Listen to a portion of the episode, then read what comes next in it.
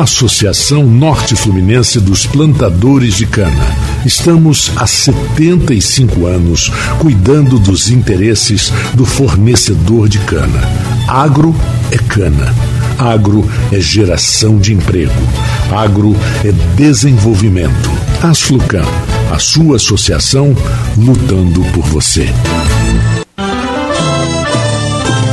A partir de agora, Folha FM apresenta Folha Rural.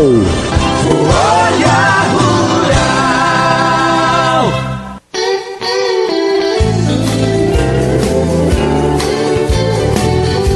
Bom domingo a todos os ouvintes da Folha FM. Eu sou Marco Antônio Rodrigues e começamos agora o nosso Folha Rural com o apoio da Asflucan. E olha, no rural nessas é, recentemente, não me lembro se foi há uma semana ou duas semanas, eu conversei com o secretário de Agricultura aqui de Campos, professor Almi Júnior, que é especialista em, em, fruticultura, e eu vou seguir nessa, nessa linha do que a gente tem que conversar dos municípios, porque são importantíssimos. É, todos os municípios ao redor da, de Campos, porque todos juntos dão uma área dá uma área imensa e uma população de quase um milhão de pessoas, se você somar todos esses pequenos municípios e médios com campos. E a importância política e econômica e, e, e do agronegócio muito grande, né? Então eu convidei para hoje o secretário de Agricultura de São Francisco de Itabapuana, o Enaldo Barreto, que é produtor rural também, Enaldo, bom dia, obrigado por você ter aceito o convite, estar aqui com a gente. E vamos começar a conversar um pouquinho sobre São Francisco. Né? São Francisco, que tem uma, uma costa, o que você me falou, de 60 e poucos quilômetros, 62 quilômetros, é um dos municípios mais importantes e tem uma produção de fruticultura, de abacaxi, que é uma das maiores do Brasil, a gente sabe disso. É, como é que está, para a gente quebrar o gelo do nosso papo, que eu, eu, digo que não é entrevista, é sempre um papo descontraído, como é que está a posição de São Francisco e as novidades, aí você vai falando e a gente vai entrando e mudando o, o tema da, do, da nossa pauta. Bom dia. Bom dia, Marco Antônio. Bom dia, ouvintes da Folha. É, de antemão, eu gostaria de agradecer a toda a direção da Folha pelo espaço, a, a dona Diva essa musa da comunicação, né, essa pessoa que a gente aprendeu a respeitar ao longo desses anos, o Aloísio, é, enfim, é, a todos é, que compõem a direção desse grupo Folha, o Cristiano, a quem a gente tem muito carinho e admira muito esse trabalho na área da comunicação. É, São Francisco, Marco Antônio, eu costumo dizer que é o modelo perfeito de município, né? É, a diversificação agrícola é uma coisa natural. É, não existe latifúndios, são minifúndios espalhados, né? E o produtor entendeu ao longo do tempo que é importante ele produzir um pouquinho de cada coisa. Então tem um pouquinho de cana, um pouquinho da mandioca, um pouquinho do abacaxi. E o abacaxi realmente hoje nós somos um dos maiores produtores de abacaxi do estado, o terceiro maior do país. Né? Movimenta realmente a economia. Embora o lobby, o marketing acabou ficando para Marataízes, né? Por causa daqueles carrinhos de som que passam dizendo é, abacaxi de Marataízes doce como mel. Acabou eles tendo um marketing e não tem mais a fruta. A fruta é produzida em nosso município. Embora Marataízes tenha ficado com, com, com os louros né, da, da produção de abacaxi. Nós temos hoje uma cultura é, é muito forte ainda da cana-de-açúcar, porque a cana brava hoje, embora esteja em campos, ela absolve, nós estamos no, quase toda a nossa produção. Nós temos hoje produção que vai para Paineiras, o grupo Paineiras no Espírito Santo, uma parte vai para Canabrava. Nós temos hoje a maior indústria de, e a única no estado do Rio de fécula da mandioca, né, que está lá através do empresário Luiz Carlos Henrique, um investimento de quase 15 milhões. É, e nós temos várias fábricas, cerca de 40 fábricas pequenas de farinha e tapioca. Enfim, São Francisco hoje sobrevive praticamente né, do setor do agronegócio. A prova disso que no último ano, dados da Emater, coloca São Francisco como primeiro produtor do estado do Rio que movimentou cerca de 310 milhões de reais no último ano. E tem também quiabo, né? Que é, um, que é uma. Me falaram que essa região também tem a, produção de quiabo, que não está, mas que teria condições de crescer muito. Soja também. Quer dizer, existem pessoas que falam sobre essas possibilidades.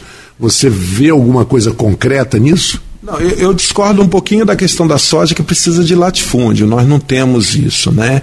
A questão do quiabo é geralmente na, na, na cultura, de, de, de, a agrocultura é, envolvendo a agricultura familiar, ela geralmente tem isso, o quiabo, o machixe, mas não em grande escala. O que está surgindo com uma certa força e chamando a atenção é uma fruta exótica que a gente começou a produzir agora, que é a pitaia, em larga escala. É, que é um cactus, né? A pitaia tem aquela característica de, de cactus e que é uma fruta cara. Existem alguns tipos de pitaia. A mais bonita não é a mais saborosa. Dizem que a eu nunca provei, mas dizem que a branca é bem, bem mais deliciosa do que a vermelha, mas a vermelha é de uma beleza, né? E, e ela tem possibilidade de no clima, em região, solo, tudo isso ajuda, né? Não, sem dúvida. É, ela veio do México, né? É conhecido como a flor do dragão. Muita gente usa essa terminologia e vem ganhando espaço, né? Há um, uma grande parte da nossa produção hoje indo para a região dos lagos. É, há pouco tempo eu tive a oportunidade de participar da inauguração do maior centro, talvez do país, é, de comercialização particular em São Pedro Aldeia. E tem uma parte dessa fruta, grande parte da nossa produção de pitaia hoje está indo para São Pedro Aldeia.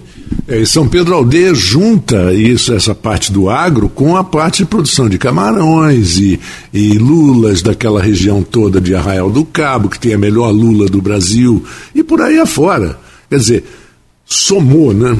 É, é, essa questão regional, você estava na abertura do programa falando sobre o, o Almir, que eu mando um abraço, eu costumo chamar que é o mestre dos mestres, né? Porque a gente tem uma interação muito grande. Essa semana tive a oportunidade de me reunir com ele, eu tive uma reunião é, cedo com o pessoal do CCZ, aproveitei, passei para dar um abraço.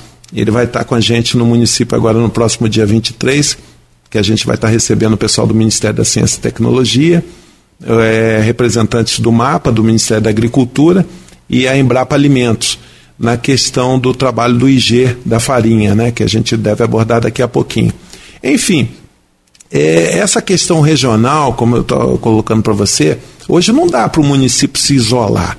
Ele tem que buscar interagir com os outros municípios, trocas de projetos, troca de, de conhecimento e buscar as questões até é, similares e buscar soluções. Né? É, a, o motivo da minha reunião no CCZ é um trabalho que a gente colocou junto com a Universidade de Estácio de Sá de castração de animais. E, e o CCZ a gente foi conversar justamente por isso, a gente fez um mutirão, a gente vai realizar o segundo mutirão e Campos hoje conta com dois castramóveis, né? Que isso é muito importante, né?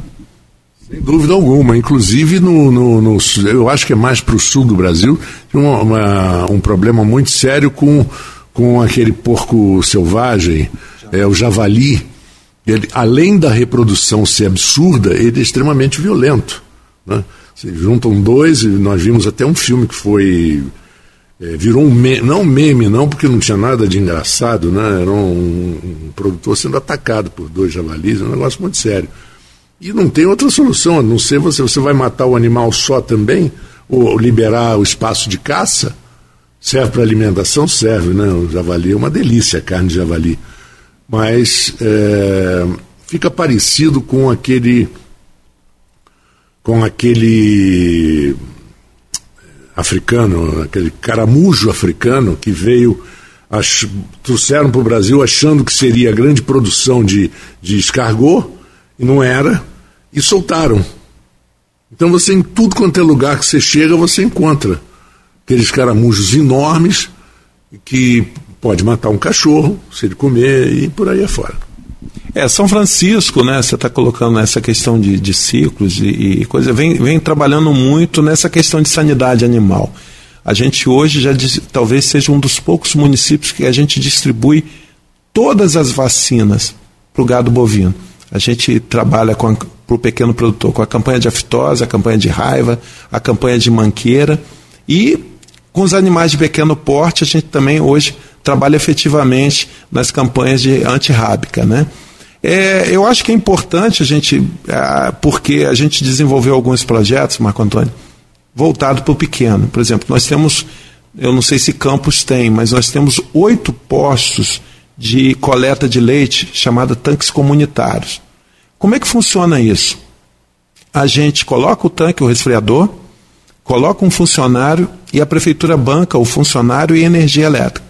Então vai lá o pequeno produtor com 50 litros de leite, vai com 20, com 30, com 100 e coloca ali. A gente ressente ainda de um laticínio na região. Né? A gente viu com bons lojas a, implantação, a suposta implantação de um grande, é, um grande laticínio aqui em Campos, mas o que não foi à frente, porque o nosso leite vai para Itapiruna, por incrível que pareça.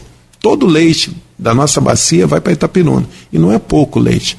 Então eu acho que Campos, Bom Jesus, a gente tem que trabalhar. Bom Jesus ainda tem a Cavil, mas Campos, com, com o final da Copper Leite, ficou órfão né, dessa questão de um laticínio próximo para que consiga pagar melhor o preço do leite ao, ao produtor, principalmente o pequenininho. Né?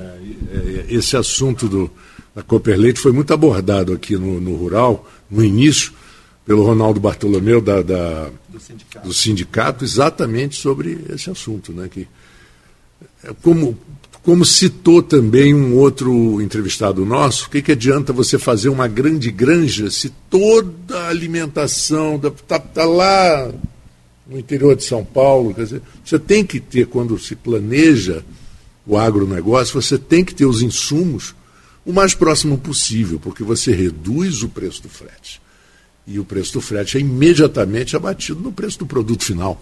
Sem dúvida. E a prefeita Francimara, ela, ela colocou essa incumbência na mão da gente de desenvolver o agronegócio no município.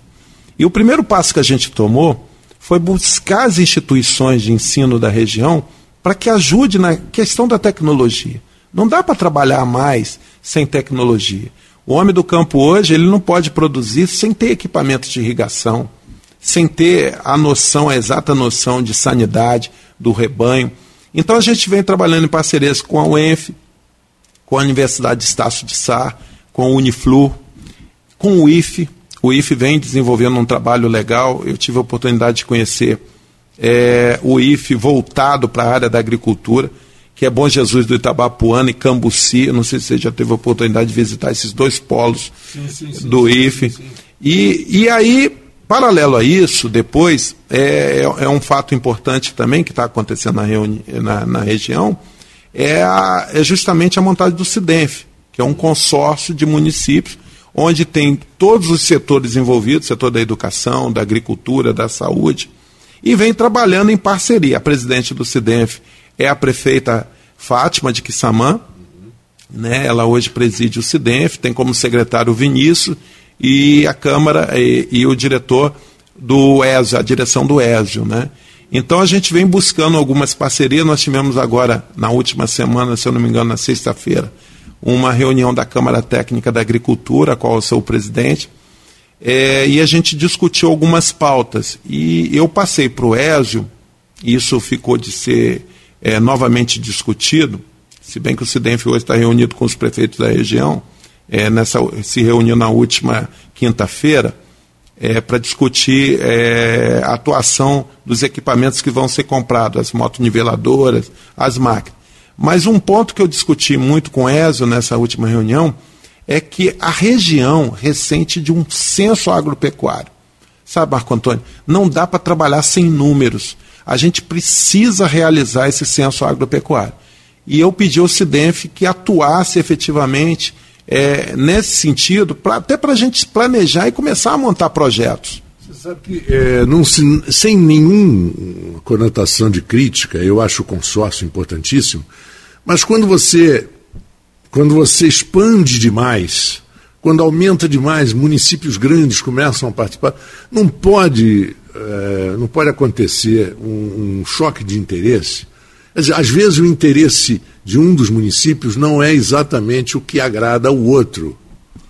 Quando sai da região, eu tenho uma visão crítica com relação a isso, sabe, Marco Antônio? Porque é, eu não sei se você já estava aqui na, na, na região quando criaram o consórcio Managé, não. que era o consórcio da bacia do Rio Itabapuana. Então reunia municípios de Minas, Espírito Santo e do Rio. Esse consórcio nunca foi à frente, a gente não viu um projeto funcionando, inclusive com relação ao Rio Itabapuana. Mas aí resolveram juntar quase 40 municípios nesse consórcio e, e não foi à frente. Né? É, Para começar, 40 pessoas numa reunião, não, ninguém, ninguém decide absolutamente nada. Vira uma, uma, uma reunião, uma troca de, de papo. Né? É melhor fazer logo um coquetel, porque reunião com muita gente, não é verdade? Agora, é, vamos falar um pouquinho, vamos entrar num assunto que eu tenho impressão que a gente vai começar agora, e vamos para o segundo bloco depois, falando ainda sobre isso. É, e para ficar até um pouco assim engraçado, quando a, a ex-presidente da República, Dilma Rousseff, falou da mandioca, mostrou a mandioca e tal, fizeram muita piada, fizeram muito. Mas acontece que ela tinha razão, de uma certa razão, da importância desse, desse produto. Mandioca é uma das coisas mais, mais antigas, quer dizer, de utilização mais antiga de farinha, de tudo que se. Do, de pão de mandioca junto com trigo, isso há 3, 4, 5, 10 mil anos. E como que vocês chegaram a isso? Essa, essa, esse movimento de vocês que está mudando, inclusive, uma classificação do produto em si. Agora eu queria que você desenvolvesse esse assunto da, da mandioca. Marco Antônio, você está muito sendo muito feliz na, na, sua, no seu preâmbulo, né? Porque a gente recebeu agora, dois meses atrás, representantes da República do Congo, na localidade chamada Pingo d'Água, para conhecer a, a fecularia que está lá, né? Veio um representante do Banco Mundial, um, um diretor do, do Banco Mundial, é, uma tradutora e um empresário da República do Congo. Por quê? A África também tem essa visão que a mandioca ainda vai ser o alimento do mundo. E a África hoje planta uma quantidade absurda de, de, de, de mandioca. Né? E eles vieram conhecer a tecnologia da, da fecularia. E como você está falando da questão, é, é, é, essa é uma questão que hoje muitos de São Francisco sobrevivem dessas pequenas fábricas de farinha que são em torno de quase 40. Elas fabricam não só a farinha, mas também a tapioca, o chamado biju, né, os derivados, e gera muito recurso. Só que, há cerca de 15 anos atrás, houve uma intervenção do Ministério Público do Trabalho e a, e a própria Justiça do Trabalho com relação às condições que essas fábricas funcionavam.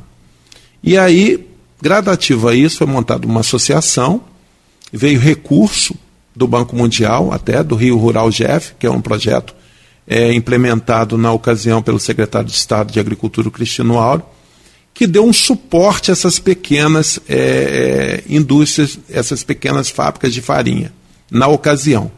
Hoje a mandioca vive um novo momento, é, a partir do momento é, que eu vou colocar para você, que eu acho que vai ser o divisor de águas, né? que é a questão da identificação geográfica. Foi um trabalho que começou com o Sebrae, a quem eu, eu rendo as minhas homenagens ao Guilherme, que assumiu a coordenação do Sebrae aqui na região, porque foi graças a ele, na primeira reunião que eu tive com ele em janeiro do ano passado, eu vou contar a história rapidamente para você entender. Fica à vontade. É, vou contar rapidamente para você entender. Eu procurei o Guilherme é, aqui no escritório do Sebrae e falei assim, Guilherme, eu acho que existe um estudo do diagnóstico sobre a farinha de mandioca em São Francisco. Não sei em que ano foi feito. Ele falou assim: não, eu estou assumindo a coordenação do Sebrae agora, você vai me dar um tempo, eu vou começar a buscar isso. Mas eu, eu ouvi falar alguma coisa nesse sentido, sim. E aí ele buscou, a gente entrou em contato novamente, ele falou assim: olha, é, o diagnóstico apontou como crítica a questão da falta de uma associação. Eu falei assim, mas nesse período que foi feito, não havia associação. Agora já existe uma associação de 10 anos, 12 anos já montada no município, que é a Associação dos Produtores e Fabricantes de Farinha de Mandioca e de Travessão de Barra. Aí ele foi falou assim: vamos fazer uma atualização desse diagnóstico? Eu falei, vamos. Mas vamos envolver outros atores também para que a gente consiga avançar nisso, né, nessa discussão. E aí a gente envolveu a direção do Ministério da Agricultura, a Embrapa Solo, que já tem um trabalho no município, com novas variedades de mandioca, inclusive a Embrapa de Cruz das Almas atua lá. Envolvemos a prefeitura né, e a associação. E aí a gente atualizou esse diagnóstico com uma firma que havia sido contratada. Esse diagnóstico ficou pronto. No momento que esse diagnóstico ficou pronto, saiu um edital do Ministério da Educação convocando todos os IFES do Brasil inteiro para que trabalhassem projetos voltados para a identificação geográfica, que é bom que a, a população e os ouvintes que estão agora é, participando né, desse seu programa, Marco Antônio, entenda é o seguinte: existem dois tipos de identificação geográfica, a de origem e a de procedência. Né?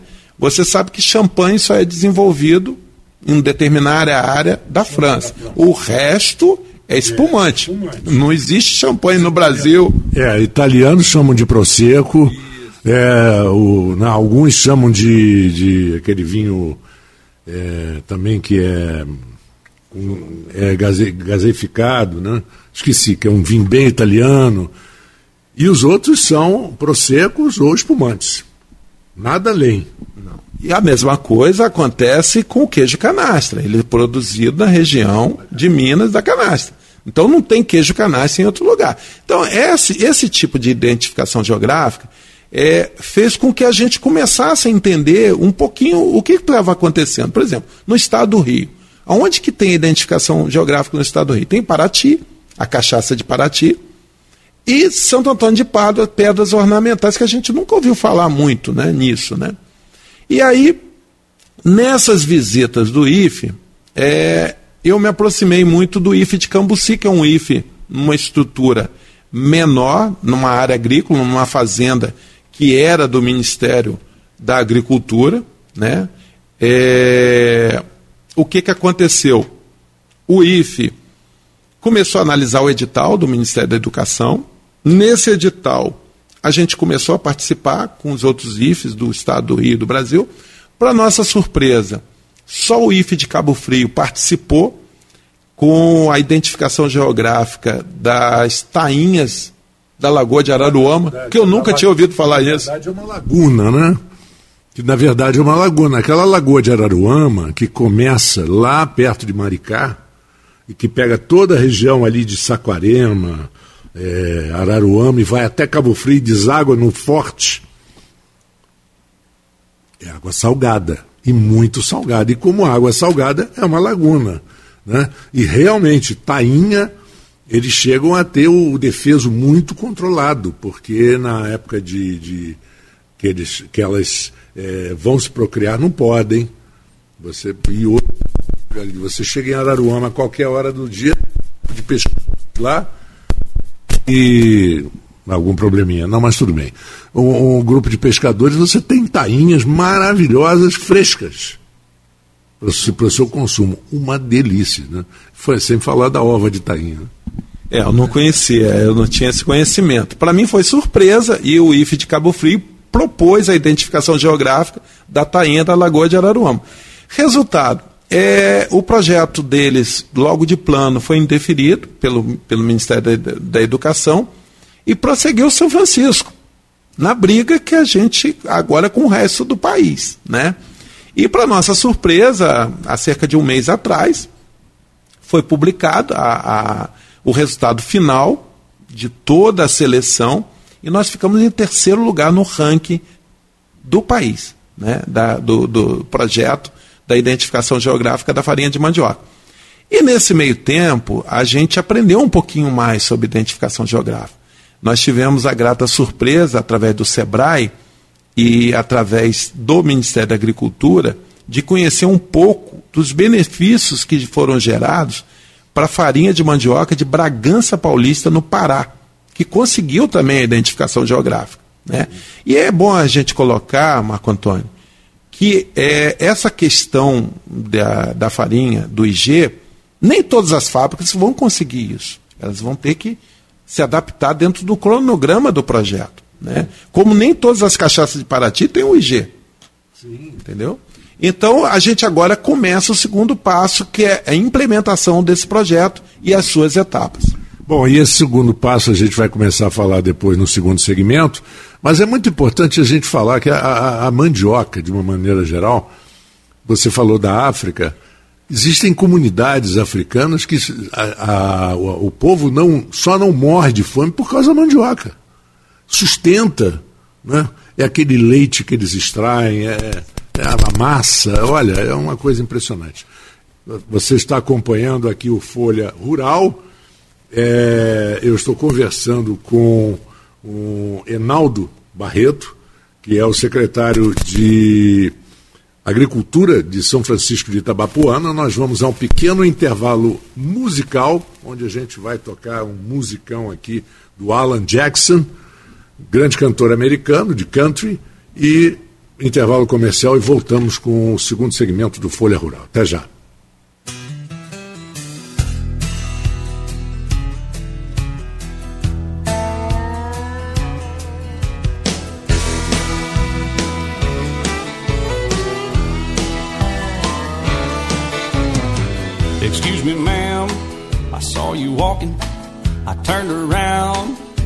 Not a stalker. Where you going? Maybe I can help you. My tank is full, I'd be obliged to take you, cause I'm a country boy. I got a four wheel drive. Climb in my bed, I'll take you for a ride. Up city streets, down country roads. I can get you where you need to go, cause I'm a country boy.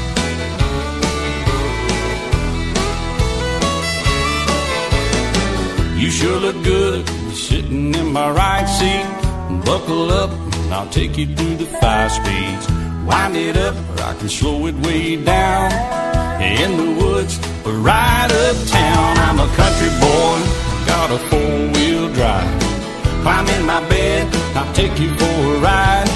Up city streets, down country roads. Yeah, I can get you where you need to go, cause I'm a country boy.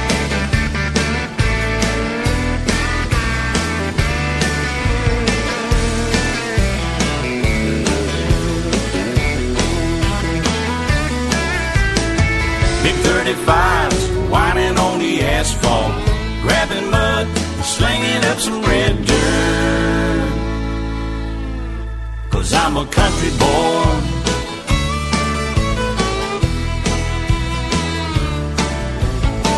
My muffler's loud, dual thrush tubes. But crank the music, the tone gets real good. Let me know when we're getting close. You can slide on out or we can head on down the road Cause I'm a country boy, I've got a four-wheel drive. Climb in my bed, I'll take you for a ride. Up city streets, down country roads. Yeah, I can get you where you wanna go Cause I'm a country boy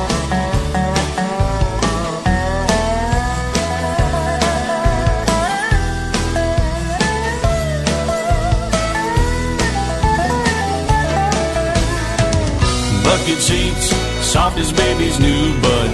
Locking hubs to take you through a deep rut. Cause I'm a country boy, I got a four wheel drive. Climb in my bed, I'll take you for a ride. Up city streets, down winding roads. Yeah, I can get you where you need to go. Cause I'm a country boy.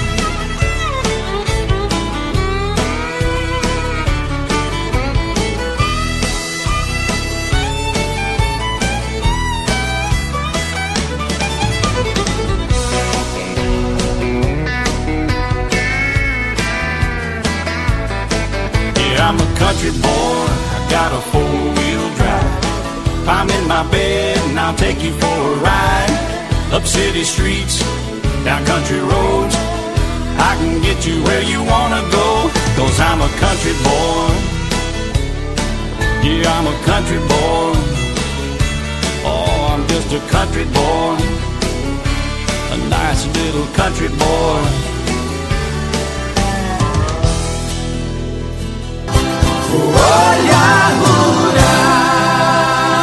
Bem, ouvintes da Folha FM, estamos de volta com o Folha Rural neste domingo, em que eu recebo o secretário de Agricultura de São Francisco de Itabapuana, Enaldo Barreto. Enaldo, você quase que é, preparou a bola, né? colocou ela na marca do pênalti para já dar o kick, já dar o chute aqui para no segundo segmento.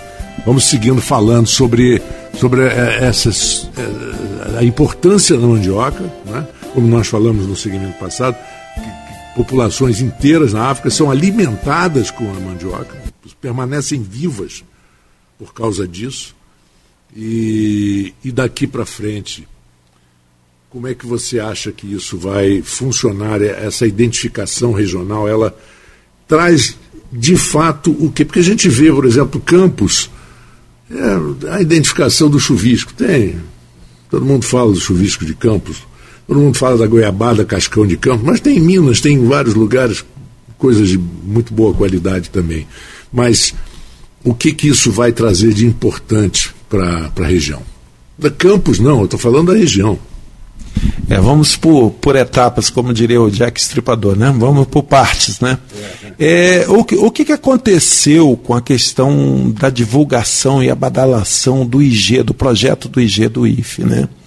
É, é, ela, ela chamou esse, essa questão toda, essa colocação do município no ranking e tudo mais, chamou a atenção de diversos órgãos, né? Que a gente nunca teve no município. Como eu, eu falei no início para você, a Embrapa Solo, é, ela está com dois trabalhos de, de, novas variedades a serem desenvolvidas lá, inclusive a Embrapa de Cruz das Almas. A Embrapa Alimentos está vindo pela primeira vez no município, agora na próxima semana, na próxima, no próximo dia 23. E paralelo a isso, a gente tá, tá, vai estar tá recebendo cientistas do Ministério da Ciência e Tecnologia, da, da INTT, com um projeto que vai ser muito interessante para essas pequenas fábricas de mandioca, Marco Antônio. São projetos de biodigestores voltados para os resíduos deixados pela mandioca. Você sabe que é, o resíduo deixado pela mandioca ele cria uma série de problemas ambientais, né? Aquela água, é, como você bem colocou aí, o que é a lavagem da, da mandioca e depois o processamento, aquilo é até venenoso para gado, para se tomar a, aquela água. Então, é, a INTT, o Ministério de Ciência e Tecnologia, vai estar agora, na próxima semana, nessa semana, na próxima terça-feira, para analisar pequenos projetos de biodigestores para as fabriquetas de farinha, para que elas aproveitem esse resíduo e transformem em energia. Isso é um, é um ponto muito importante. Outro ponto importante que o IG está trazendo é para que as condições de trabalho elas sejam melhores avaliadas e, e que surjam soluções, né? Porque a gente sabe que a, as pequenas farinhas elas absorvem uma grande parte da mão de obra feminina e as mulheres não têm onde deixar as crianças, muito levam para as fábricas, né? Então eu acho que agora o poder público vai estar mais próximo, novas creches vão surgir nas localidades, nos polos farinheiros do município, melhores estruturas vão surgir para que as fábricas funcionem dentro das questões de, dentro do contexto legal. É isso que o IG vai trazer. Além da qualidade do produto, que é muito boa, bom, ele vai trazer uma estrutura diferenciada. Sabe por quê, Marco Antônio? Há um tempo atrás, sabe por que, que acontecia? É, os grandes é, comerciantes de farinha da região, eles levavam é, aquelas embalagens plásticas e, e, as empacotadoras dele, e de lá dentro das fábricas empacotavam e saíam com os produtos dele. Que não eram deles, eram nossos. Então, isso agora vai começar a regular e trazer um orgulho do próprio produtor que vai estar inserido dentro desse contexto do projeto de produzir a sua farinha e não precisar apanhar os grandes atravessadores, as embalagens dos grandes atravessadores para comercializar o seu produto. Né? Então a gente vai romper com uma cadeia de informalismo, vai criar uma formalização e vai agregar o preço ao produto. É o que a gente quer, que é um produto de qualidade, manufaturado de maneira artesanal. Então o IG vai vir um, é um selo de qualidade que, que cada produtor vai receber que estiver adequado dentro das condições do projeto. É, isso aí é uma, é, uma, é uma praga, vamos dizer assim. Isso que você fala dos atravessadores, e dependendo do produto que seja e aonde estamos no, em relação, falando no Brasil, você chega a ter três, quatro, cinco atravessadores. O primeiro que compra, depois já passa para outro, passa para outro, passa para outro, outro. Quando chega no mercado, você já passou para a mão de quatro, cinco pessoas e o preço vai. Né? É o taxímetrozinho que vai crescendo, né? E, e além disso, Marco Antônio, eu vou mais longe. É, com esse setor organizado, com as fábricas funcionando dentro de critérios legais e tudo mais, vai fomentar um setor que a gente ainda não conseguiu startar, que é o agroturismo. As pessoas vão começar a frequentar, conhecer as fábricas, saber como é feita a farinha, né? Porque eu costumo dizer, o pessoal que sai da capital, por isso que eu estava perguntando a sua história, você falou que veio da capital e tudo mais, às vezes as crianças acham que o leite já vem em caixinha. Né? Então a gente vai romper com essa história e, e, as pessoas vão buscar o conhecimento de como é produzido. E o produto hoje, não sei se você concorda comigo, o, o consumidor está cada vez mais exigente e pede para que o produto seja rastreado. O próprio comprador, as grandes redes de supermercado, quer a rastreabilidade do produto.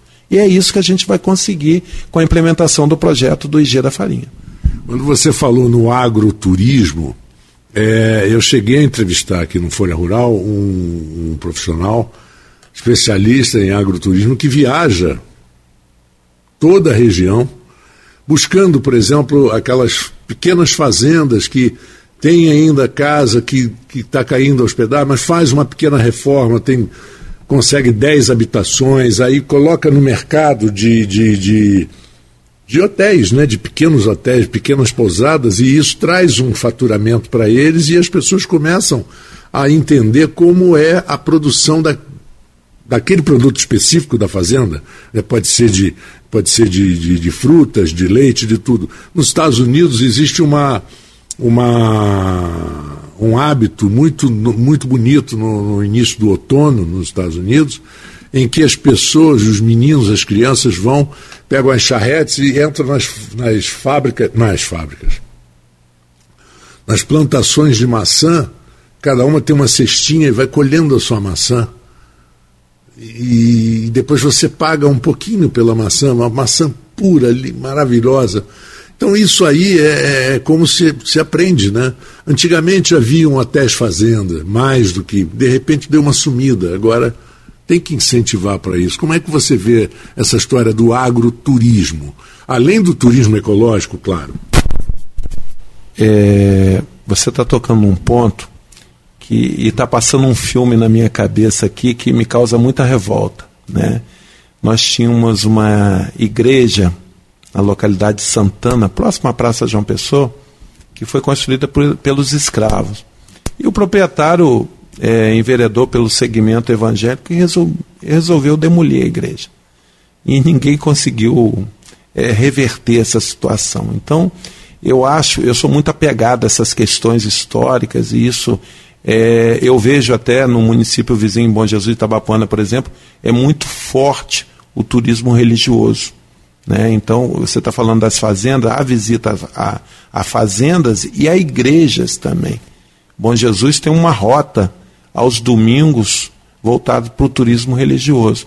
Então, eu acho que cada município tem que buscar o seu segmento. E o segmento do agroturismo em São Francisco é muito forte. Agora, precisa ser disciplinado, precisa ser organizado. O CIDENF tem um projeto, que quando você tiver a oportunidade de trazer o diretor do CIDENF, que é o projeto Rota do Açúcar, Rota do Açúcar, que quer é, envolver outros municípios, como Quissamã, Campos, São Francisco, é, enfim, os municípios que compõem o CIDENF, criando essa Rota do Açúcar, que é um turismo também muito interessante.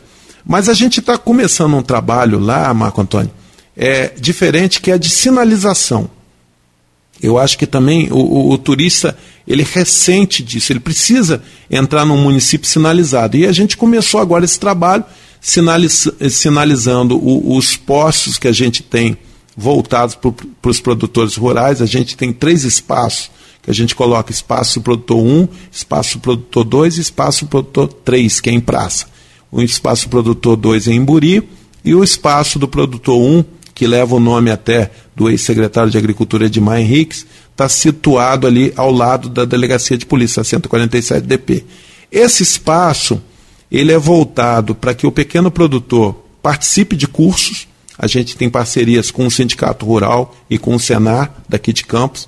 Aqui eu mando um abraço para o Ronaldo, que é parceiro nosso lá.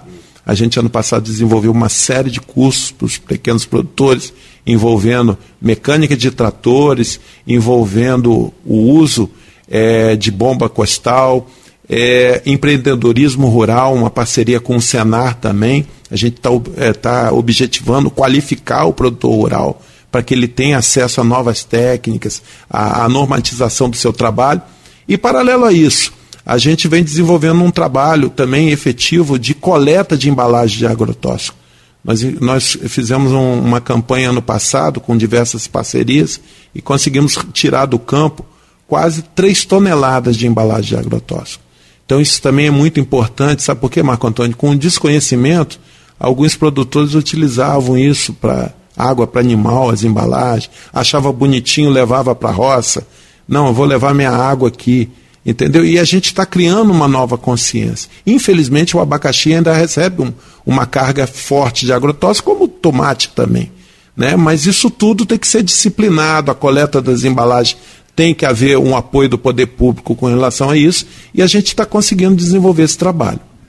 É, eu entrevistei, eu me lembro que eu cheguei a entrevistar o doutor Rodolfo Tavares, exatamente do, do Senar, exatamente sobre essa é, recolhimento dessas embalagens. E o Ronaldo Bartolomeu até na, na época me contactou exatamente. Disse, Marco, não pode deixar de e, e, veicular isso, porque é importantíssimo. Causa, inclusive, punições e uma série de, de, de né, consequências para o produtor. Mas, é, voltando a, a mandioca, aí a gente vai para mais a parte de fruta, para fazer um, um, fechamento aqui da mandioca. Quais são as expectativas, o que, que vocês esperam? É, e qual a posição, por exemplo, dessa fábrica? O que, que eles esperam nesses próximos? Porque nós temos curto, médio e longo prazo. Como é que você classifica? Presta atenção, Marco Antônio. A gente vem buscando parcerias, como eu falei, importantes. Né? A Embrapa Solo ela, ela tem três projetos com a gente agora para desenvolver nos próximos meses é o projeto de barragens subterrâneas o período de seca. São três barragens que vão ser construídas. Isso tudo é, é proveniente de emenda parlamentar. Essas barragens já estão foram levantadas pela Emater, junto com a Embrapa Solo. Nós vamos desenvolver essas barragens subterrâneas. O segundo projeto que a gente vai trabalhar, que também está voltado com a questão da mandioca, é a degradação, de, a recuperação de áreas degradadas. A gente sabe que tem uma série de áreas que foram é, sofreram um desgaste maior com, com a cultura da cana é, e tudo mais. Vai haver uma recuperação dessas áreas degradadas com apoio da, da Embrapa. E a gente vai trazer pela primeira vez para o município o Fertimóvel, que é um projeto de uma emenda parlamentar do deputado até Hugo Leal, para a Embrapa.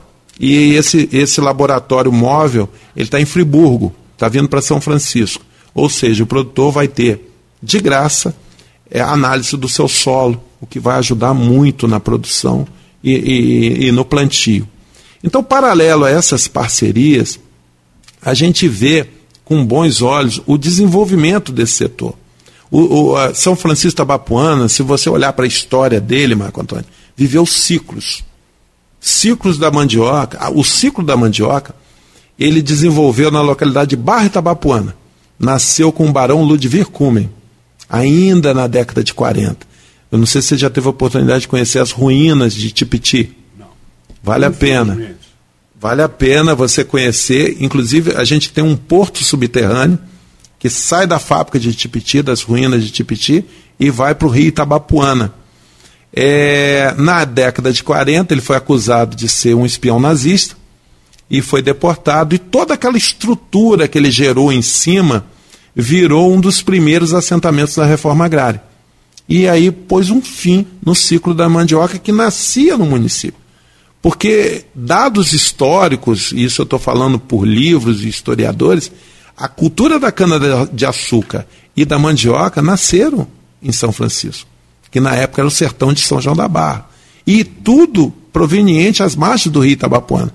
Nós temos hoje a felicidade de dizer, né, como o próprio hino do, do município fala, que a gente é abraçado né, pelo, pelo, pelo rio Itabapuana e rio Paraíba do Sul, porque nós estamos nas duas foz, e beijado pelo mar.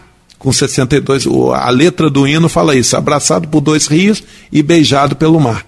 Então, é, todo esse desenvolvimento, todo esse ciclo se deu na década de 40 da mandioca, depois acabou, veio o pró-álcool, com muita força no país, a gente não é tão velho, mas a gente vivenciou isso na década de 80, com a introdução do carro a álcool, e aí veio a monocultura da cana. São Francisco não foi diferente. Na época a gente tinha a estrutura do Banco dos Lavradores, a Coopercred. Eu não sei se você vivenciou essa época. Sim, porque. É, de uma certa forma, sim, por, por, por conta de toda a minha família da região, está aqui na região, né? E aí foi o ciclo da cana-de-açúcar com álcool, com o advento do carro a álcool, e São Francisco tomou um impulso com isso. O abacaxi já havia sido introduzido, e voltou no início da década de 2000, de, final de 90, com muita força e mantém hoje. O abacaxi nosso hoje vai é, para o Rio Grande do Sul, vai para São Paulo, vai para o Rio de Janeiro, enfim. O abacaxi hoje é referência no país. O nosso abacaxi hoje é referência, o abacaxi pérola. E infelizmente também, o Marco Antônio, a gente teve alguns episódios nesse meio do caminho que fizeram com que essa questão da fruticultura sofresse alguns impactos. A própria o fechamento da Bela Joana, que era uma grande expectativa, né, para absorver toda essa o frutificar, o programa frutificar que foi lançado pelo governo do estado do Rio, acabou fazendo com que muitos desanimassem nesse setor. Mas sobrevive ainda hoje com muita força a fruticultura no município. Nós temos ainda a cultura da goiaba, nós temos fábricas artesanais de goiabada na localidade de Valão Seco, que é um sabor eu, eu acho que você não, nunca comeu uma goiabada é, com um sabor desse, como a de Valão Seco. Desculpa São João da Barra, mas a nossa goiabada está num padrão excelente. Enfim, a gente vem trabalhando justamente nisso, em, em, em trazer de volta o maracujá, que a gente chegou a ser responsável por 25% da produção nacional de maracujá, foi dizimado na época por uma praga, um besouro que veio. Hoje já tem novas variedades que estão sendo difundidas, é, combatendo essa praga que dizimou o maracujá. A gente tinha duas fábricas de maracujá em Praça João Pessoa, hoje a gente não tem funcionando, né? Então a gente vai tentar trazer de volta, né, é, esse trabalho que é importante eu não sei se a gente vai trazer via poder público ou até com o fortalecimento de um cooperativismo, porque as experiências lá não foram muito boas com o cooperativismo. É, você falou, eu cheguei a conhecer aqui em Campos uma, uma família que fazia uma goiabada no fundo do quintal.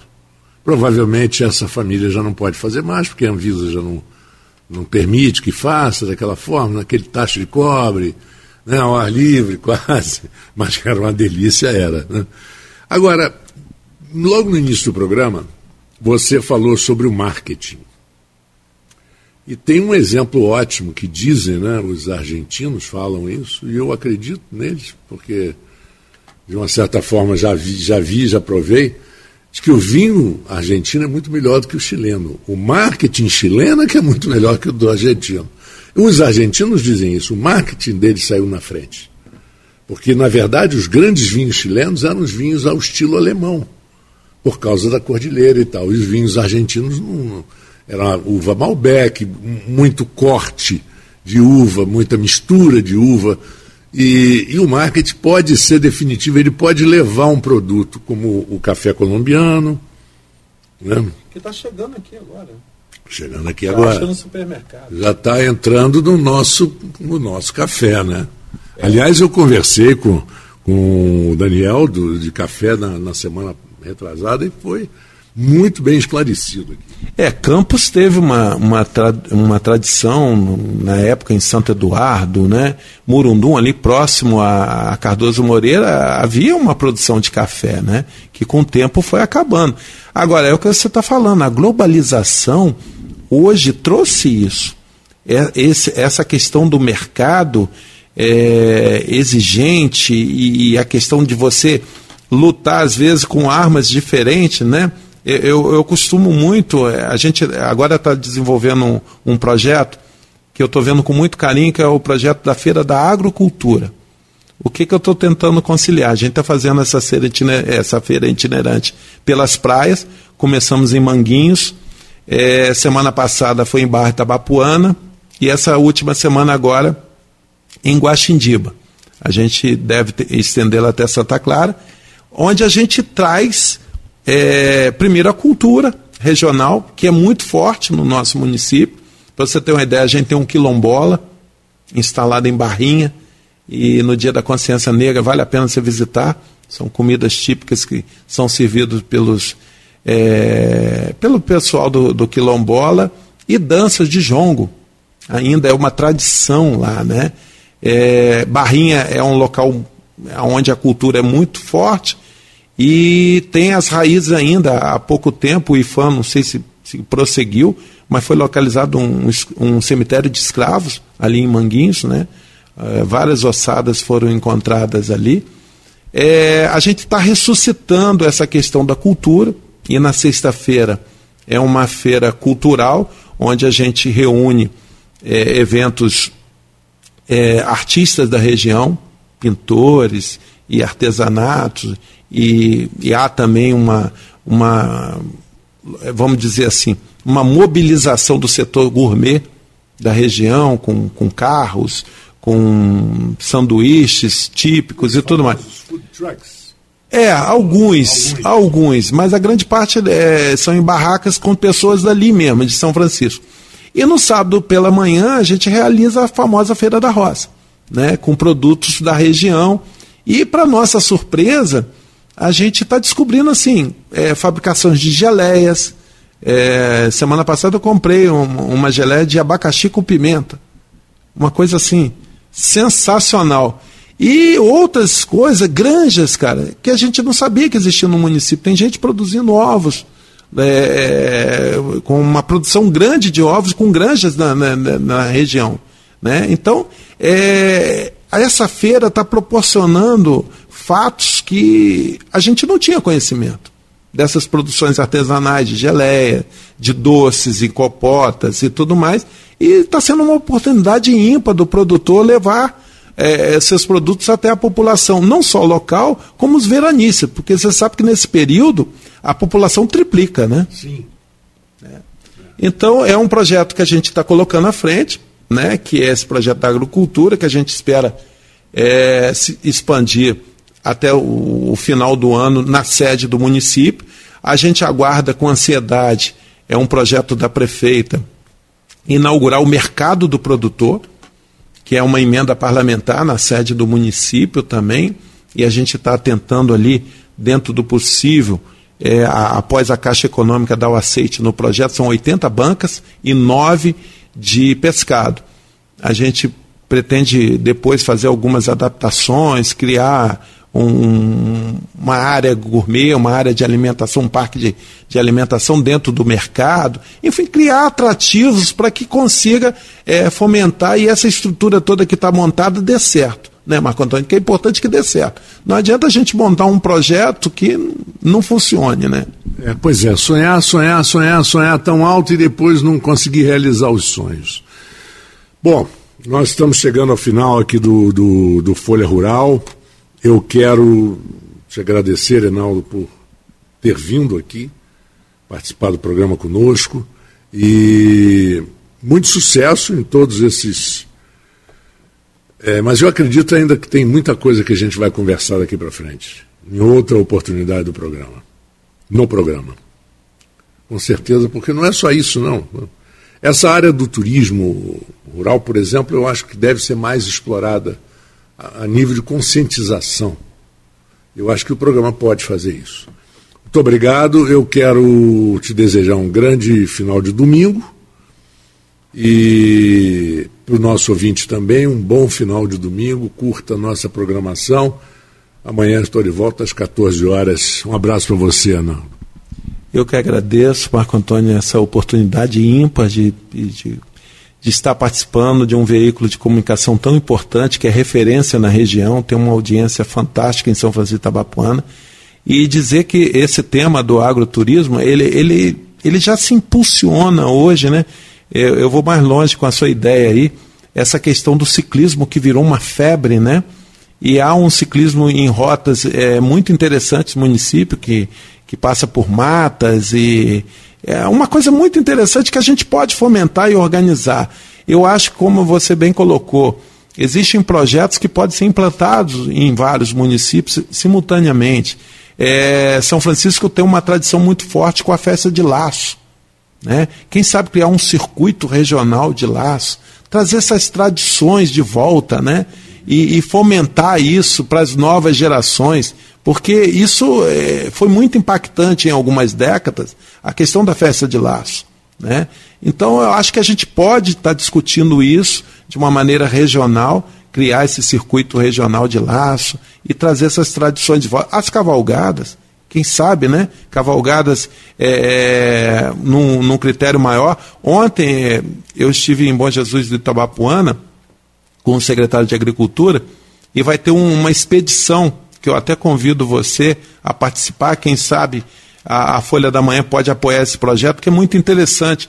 Vai sair do Rio Itabapuana, lá em Bom Jesus, e vai até a Foz, em Barra Itabapuana, um projeto de uma expedição onde vão participar diversos remadores, é, replantando, fazendo um replantio à margem do rio Itabapuana e coleta de lixo. Achei um negócio muito legal.